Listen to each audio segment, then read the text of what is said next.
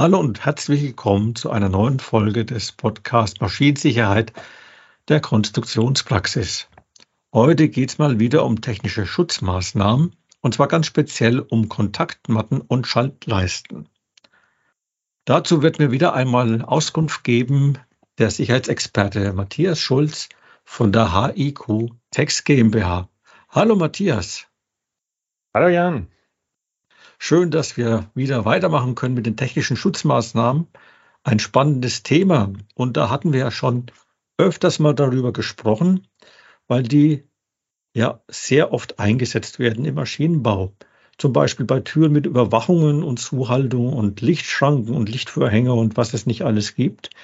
Was gibt's denn noch? Erzähl mal, was dem Konstrukteur jetzt hier hilft oder zur Verfügung steht, um Gefahrstellen abzusichern.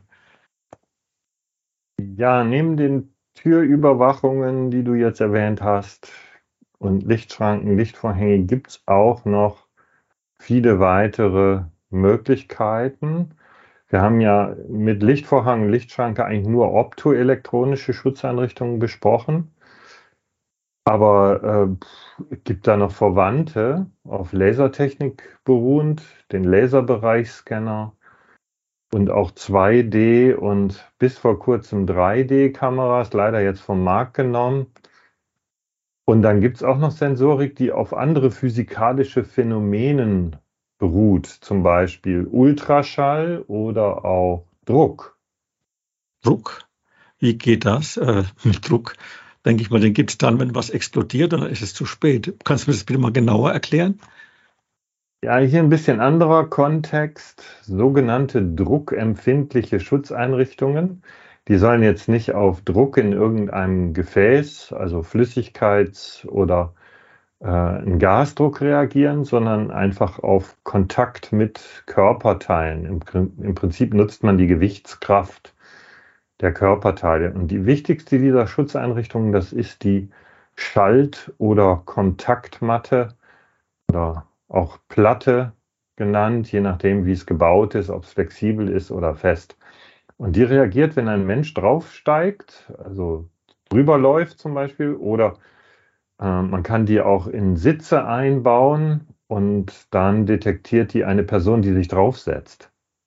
Und eine andere Variation davon, von diesen druckempfindlichen Schutzeinrichtungen, das wären dann Schallleisten, Schaltstangen, Schaltpuffer, Schallleinen, viel Schalten.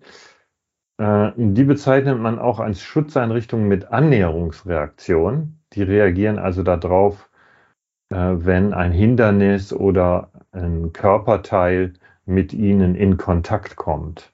Wie sieht denn so eine Schaltmatte oder Schaltplatte konkret aus und äh, wie setze ich sie denn dann ein im Alltag? Du kannst dir das wie eine Fußmatte vorstellen oder eine Platte, die am Boden liegt und da sind Drucksensoren drin eingebaut.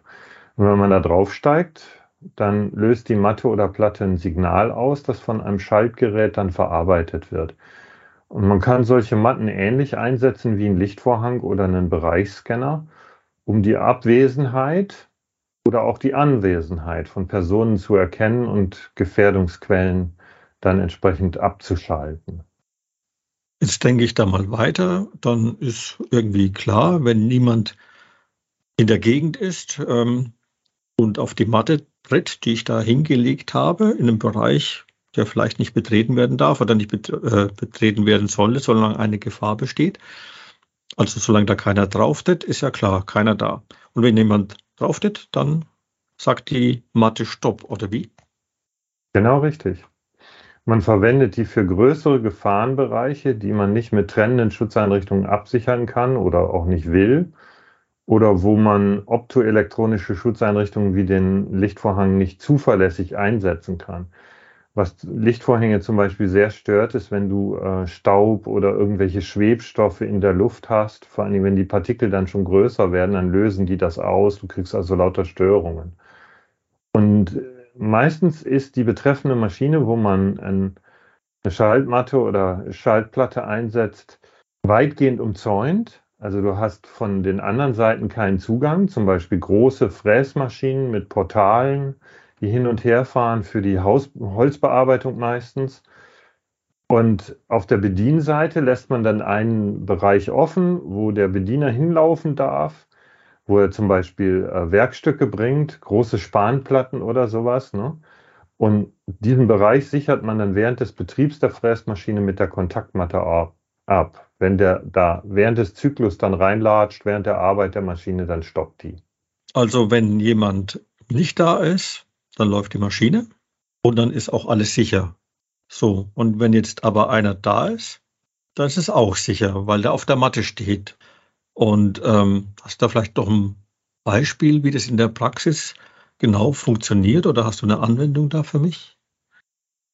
Also ich könnte das mit umgekehrter Logik benutzen. Ne? Jetzt haben wir ja gesagt, Abwesenheit von Personen bedeutet, die Maschine darf laufen. Wenn einer draufsteht, hält sie an, dann hast du natürlich wieder einen sicheren Zustand, da gebe ich dir recht. Aber du könntest das eben auch von der Logik her umdrehen. Ich nehme zur Veranschaulichung mal was, was du aus deinem hoffentlich nicht uralten Pkw kennst, weil dann hätte er es nicht. Äh, die Pkw haben heute alle Airbags. Und die Airbags auf der Beifahrerseite, die funktionieren nur, wenn jemand auf dem Beifahrersitz sitzt. In der Regel ist dazu ein druckempfindlicher Sensor im Sitz eingebaut, der erst dann schaltet, wenn ein bestimmtes Gewicht auf den Sitz wirkt. Und wenn der Sitz leer bleibt, dann sind die Airbags inaktiv. Und sowas könnte ah. man auch bei anderen Geräten, bei Maschinen machen. Jetzt verstehe ich das viel besser. Also, kein Problem, kein Problem. Kommt auch ja. nicht so oft vor. Man benutzt das zum Beispiel bei Flurförderzeugen, also Gabelstapler, mhm. Mobilkrane, Bau- und Forstmaschinen, weil bei solchen Fahrzeugen sind oft drucksensitive, drucksensitive Schalter in den Fahrersitz eingebaut und die sollen sicherstellen, dass bestimmte Funktionen der Maschine nur vom Fahrersitz aus aktiviert werden können und zum Beispiel nicht über eine Funkfernsteuerung oder wenn der Fahrer nur den Arm in die Kabine steckt und dann äh, den Rest von seinem Körper in einem Gefahrenbereich hat. Ne? Weil gerade Krane, Forstmaschinen, ganz oft hast du eine Funkfernsteuerung dabei und kannst das Gerät von außen steuern, damit deine mhm. Sicht auf die, den Arbeitsbereich besser ist. Aber bei bestimmten Funktionen möchte man den Fahrer im Fahrerhaus haben äh, damit er sich nicht selbst gefährden kann. Und dann baut man so einen Sitzschalter da ein, um sicherzustellen, dass mhm. da einer drin ist.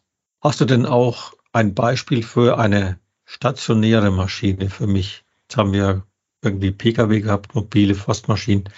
Wie schaut es also mit einer stationären Maschine aus? Das gibt es durchaus. Das sind aber dann meistens ziemlich große Maschinen, zum Beispiel so Großbearbeitungszentren, weiß nicht, ob du dir vorstellen kannst, den Motorblock von einem Schiffsdiesel, wie riesig so ein Teil ist. Oder auch andere riesige Werkstücke, die jetzt, wo zum Beispiel oben äh, Bohrungen reinbringen muss oder muss über die Oberfläche sauber fräsen. Da sind trennende Schutzeinrichtungen in Form von einem festen Maschinengehäuse oder Schutzzäunen oft unpraktisch, weil man die großen Werkstücke dann nicht mehr vernünftig rein und raus kriegt. Und Trotzdem musst du ja den Bediener irgendwie in der Nähe haben können, der wäre aber dann in Gefahr. Also was macht man? Man nimmt die ganze Werkhalle, wo man die Maschine reinstellt, nimmt man sozusagen als trennende Schutzeinrichtung mit überwachten Zugangstüren. Und der Bediener, der muss in einer Schutzkabine sein während des Automatikbetriebs. Und da baue ich dann zum Beispiel so eine äh, Kontaktplatte in den Boden dieser Kabine ein. Manchmal sind die sogar äh, so gestaltet, dass die Kabine mitfährt mit der Maschine. Ne? Wenn da ein Portal ist, was zum Beispiel über, oben drüber fräst oder schleift oder sowas, dann fährt die Kabine mit und der Automatikablauf funktioniert nur, wenn einer in der Kabine steht, nämlich der Bediener mhm. und nicht mhm. draußen steht äh, und von der Maschine erwischt werden kann. Und dann ein weiteres Beispiel, was mir einfällt, sind sogenannte Regalbediengeräte. Klingt komisch. Äh, das sind so, ja, im Prinzip ist es so eine Art automatischer äh, Gabelstapler, der auf Schienen fährt und äh, den benutzt man zum einen Auslagern von Paletten in so ein Hochregallager. Und da darf natürlich ein permanent mitfahrender Fahrerstand im Automatikbetrieb schon besetzt sein. Allerdings muss man dann die Beschleunigung und die Fahrgeschwindigkeit reduzieren, damit er nicht zu Schaden kommt oder zumindest, dass ihm nicht schlecht wird, weil die Dinger fahren so schnell, dass äh, ich sag mal, eine Achterbahn ist ein, ist ein Dreck dagegen. Und dann verwendet man auch so eine drucksensitive Platte am Boden von der Kabine. Und wenn jemand drin ist, dann kann das Regalbediengerät eine maximal eingestellte Beschleunigung und Geschwindigkeit nicht mehr überschreiten. Oder man benutzt es, um das mit der Betriebsartensteuerung zu kombinieren. Man sagt zum Beispiel, wenn einer drin steht, dann darf das Ding überhaupt nicht automatisch fahren. Dann darf ich das nur von Hand steuern. Umgekehrt sage ich, äh, man darf nur die Handsteuerung aktivieren können von drinnen, wenn einer draufsteht. Ne? Also solche Sachen kann man machen mit Schaltmatten. Also wenn ich dich da richtig verstehe, dann sind ja diese Schaltmattenplatten eher so eine Art Schalter, äh, den ich benutzen kann, um bestimmte Funktionen umzusetzen, die ganz unabhängig jetzt sind von der Anwesenheit oder der Abwesenheit einer Person jeweils. Also sind natürlich schon abhängig, aber es ist jetzt nicht davon abhängig, dass jetzt jemand da ist. Dann kann ich eine andere Funktion machen, als wenn er nicht da wäre. War jetzt ein bisschen kompliziert ja. ausgedrückt, aber du denkst genau. auch nach. Ich sehe schon, ich höre es schon. Ich, ich, kann äh, die Logik auswählen, ne? Hm. Soll äh, die Schaltmatte, Schaltleiste, Schaltplatte eine Funktion ein- oder ausschalten, wenn jemand draufsteht. Ne? Je nachdem, mhm. was jetzt äh, die Anwendung erfordert. An Werkzeugmaschinen äh, braucht man manchmal zusätzliche Funktionen, die zum Beispiel so einen Eingriff im Automatikbetrieb ermöglichen. Ist ja normalerweise verboten in der Maschinenrichtlinie und auch in der 12100 darfst nicht einfach äh, im Automatikbetrieb in eine Maschine eingreifen können bei offenen Schutzeinrichtungen. Ne? Wäre zu gefährlich.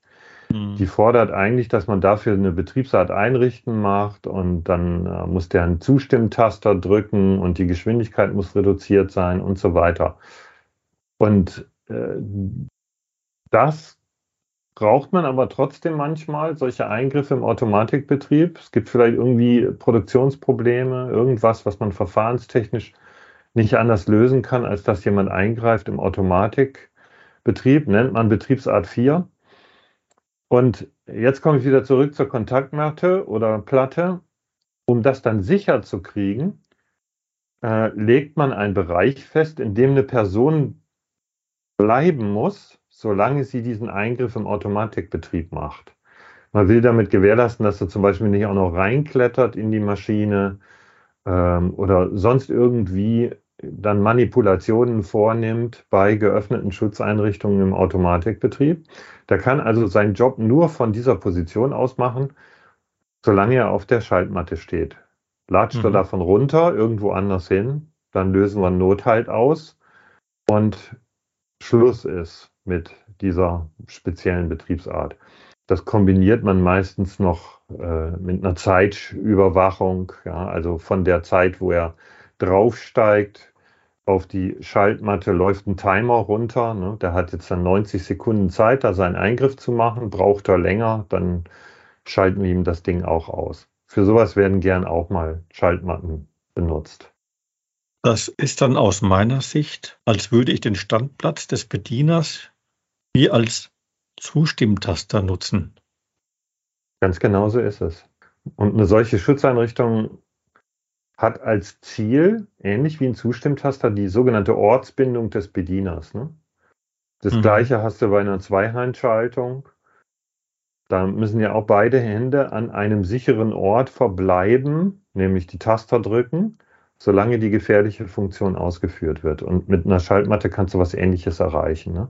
Solange die Gefahr da ist, muss die Person auf dieser Matte stehen. Wie bei einer Zweihandschaltung auch schützt so eine Matte aber meistens nur eine Person oder vielleicht einen Kollegen, der mit ihm draufsteigt, aber nicht die anderen, ne? hm. die jetzt von außen vielleicht von der anderen Seite versuchen, in den Gefahrenbereich reinzukommen.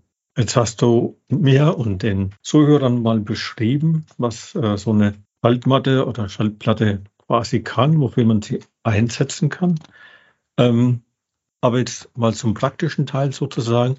Wie lege ich denn dann den Einsatz einer solchen Matte in der Anwendung im Alltag, Praxis denn aus? Also ich würde vielleicht mal anfangen mit äh, Abschalten bei Annäherung, ne, weil das ist eher die am meisten verwendete Form. Jemand steigt auf die Matte, dann soll das Ding anhalten. Dann ist natürlich die Auslegung für eine Lichtschranke oder Laserscanner ein Lichtvorhang eigentlich grundsätzlich ähnlich. Und man findet auch die gleichen Vorgaben, auch für die Schaltmatten in der EN ISO 13855. Man müsste die Schaltmatte zunächst mal mindestens 750 mm breit machen, damit man nicht einfach darüber steigen kann.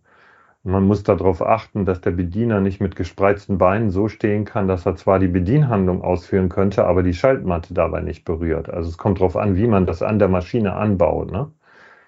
Und dann muss die Maschine natürlich noch rechtzeitig anhalten können, wenn der Bediener äh, während des Betriebs auf die Schaltmatte drauftritt oder wenn ich die Logik umkehre in Richtung Gefahrstelle verlässt.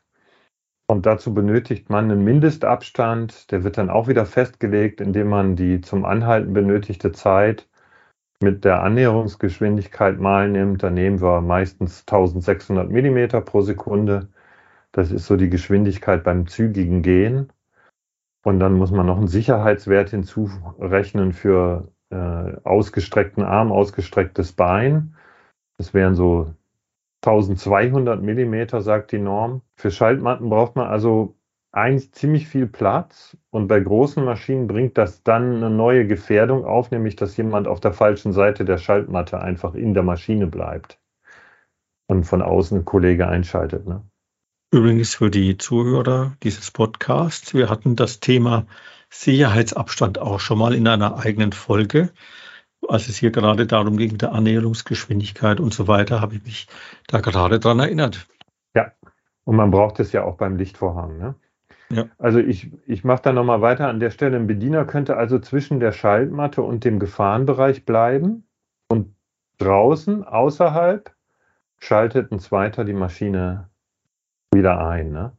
Mhm. Solche Probleme ja, die löst man dann, wenn das recht wahrscheinlich ist, dass Leute sowas versuchen werden, löst man dann besser mit Bereichsscannern. Müssen wir auch nochmal in einem Podcast drüber reden. Die funktionieren da dann wahrscheinlich besser als die Schaltmatten. Mhm. Aber für das umgekehrte Prinzip, Ortsbindung an einem sicheren Ort während des Betriebs, sind die eine absolut super Lösung. Dann kann man doch mal weiter mit dem Thema druckempfindliche Schutzeinrichtung. Und wenn ich mich da richtig erinnere, hattest du Schaltleisten oder Stangen und so weiter da als Beispiele für genannt. Kannst du mir das noch ein bisschen genauer beschreiben, worum es dabei geht? Ja, Schaltleiste, Schaltstange, Schaltpuffer, nennt man auch Bumper. Ähm, die bekannteste dieser drei ist wohl die Schaltleiste. Die sieht man an jedem angetriebenen Tor fast egal ob sich das jetzt horizontal oder vertikal bewegt, zum Beispiel so Garagentore oder auch Werkstore, die angetrieben sind, die haben so eine Schaltleiste. Sobald ein Hindernis im Fahrweg die Schaltleiste berührt, schaltet sie die Bewegung ab. Manchmal fährt sie auch wieder auf, kann man einstellen, was man möchte. Und äh, dabei ist es im Prinzip gleichgültig, ob sich jetzt das Hindernis zur Schaltleiste hinbewegt oder die Schaltleiste mit dem Tor zum Hindernis. Ne? Also wenn du jetzt da stehen bleibst und das Tor kommt gefahren, dann wird die betätigt ebenso, wie wenn du einfach dagegen rennst. Das heißt also, ich kalkuliere die Kollision bewusst ein. Das klingt gefährlich, oder? Ja, die Kollision, gefährlich darf sie eigentlich nicht sein, aber sie kann auf jeden Fall Schmerz verursachen. Hm.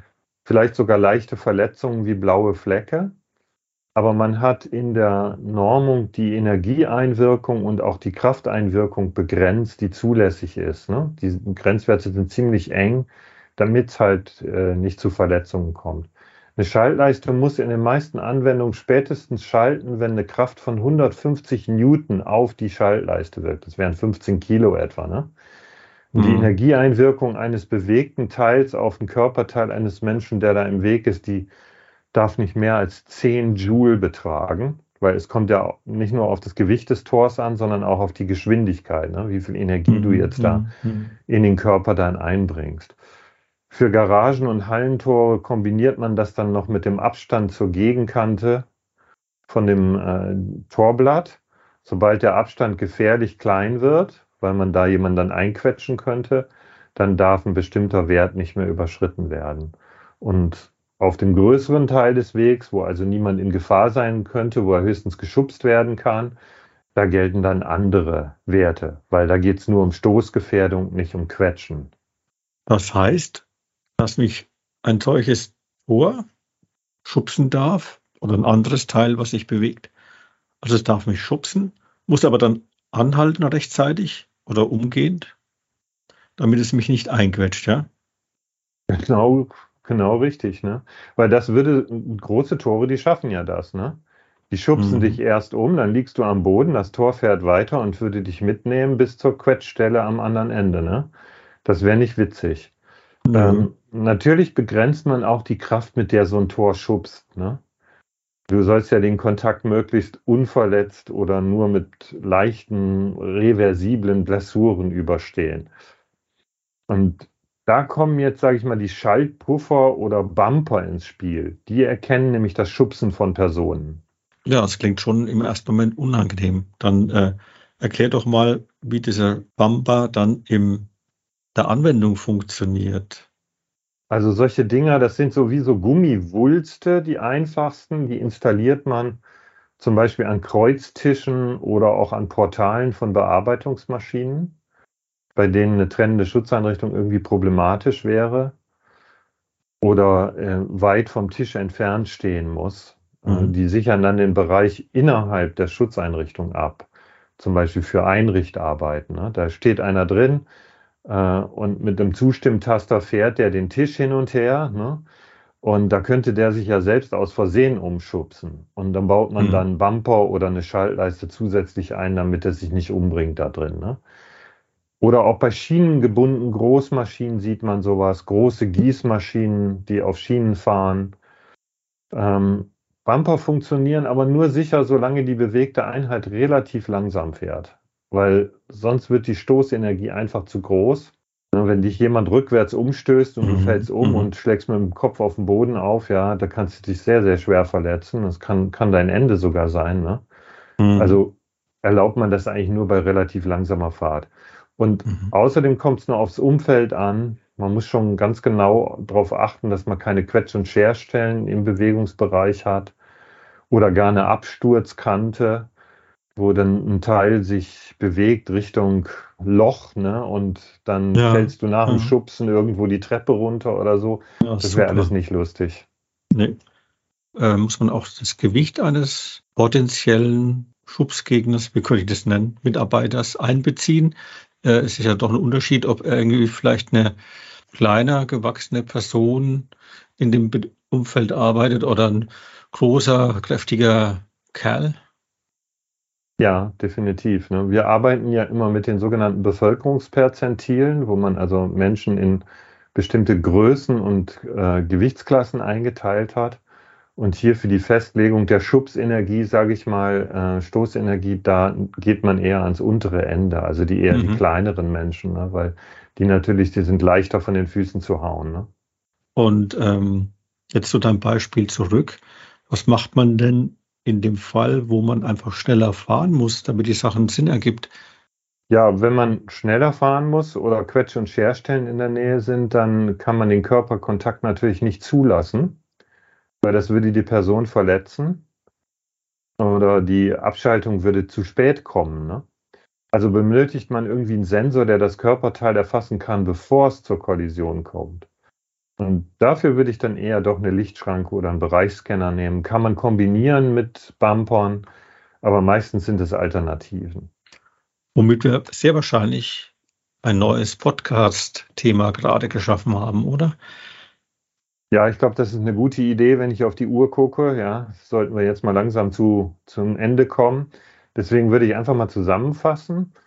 Druckempfindliche Schutzeinrichtungen die gibt es in Form von Schaltmatten und Schaltplatten, auf denen man steht oder auch sitzt, also gerade als Sitzschalter auch benutzt.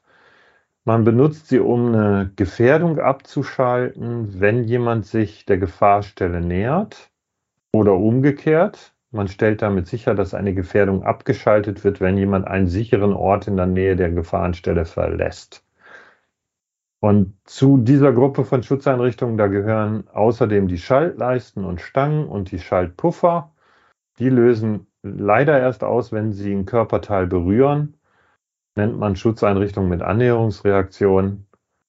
Und wenn man dabei die Kollision einkalkuliert, ist das Einsatzgebiet natürlich nicht besonders groß. Kraft und Geschwindigkeit müssen ja so begrenzt werden, dass man nicht durch diesen Abschaltstoß schon äh, eine Verletzung bekommt. Aber trotzdem ist es ein ganz interessantes Feld von Schutzeinrichtungen, die auch einen relativ großen Markt finden. Scheint mir auch ein weites Feld zu sein. Sehr vielfältig. Auch viele Anbieter. Dann, lieber Matthias, vielen Dank für deine Erklärung und Ausführung heute wieder. Wir hören uns. Ciao. Ciao. Auch Ihnen, liebe Zuhörer, vielen Dank fürs Dabeisein. Wenn Ihnen der Podcast gefallen hat, empfehlen Sie uns gerne weiter oder teilen Sie ihn. Haben Sie Fragen oder Anregungen? Dann schreiben Sie uns eine Mail an redaktion.konstruktionspraxis@vogel.de. Wir freuen uns auf Ihr Feedback.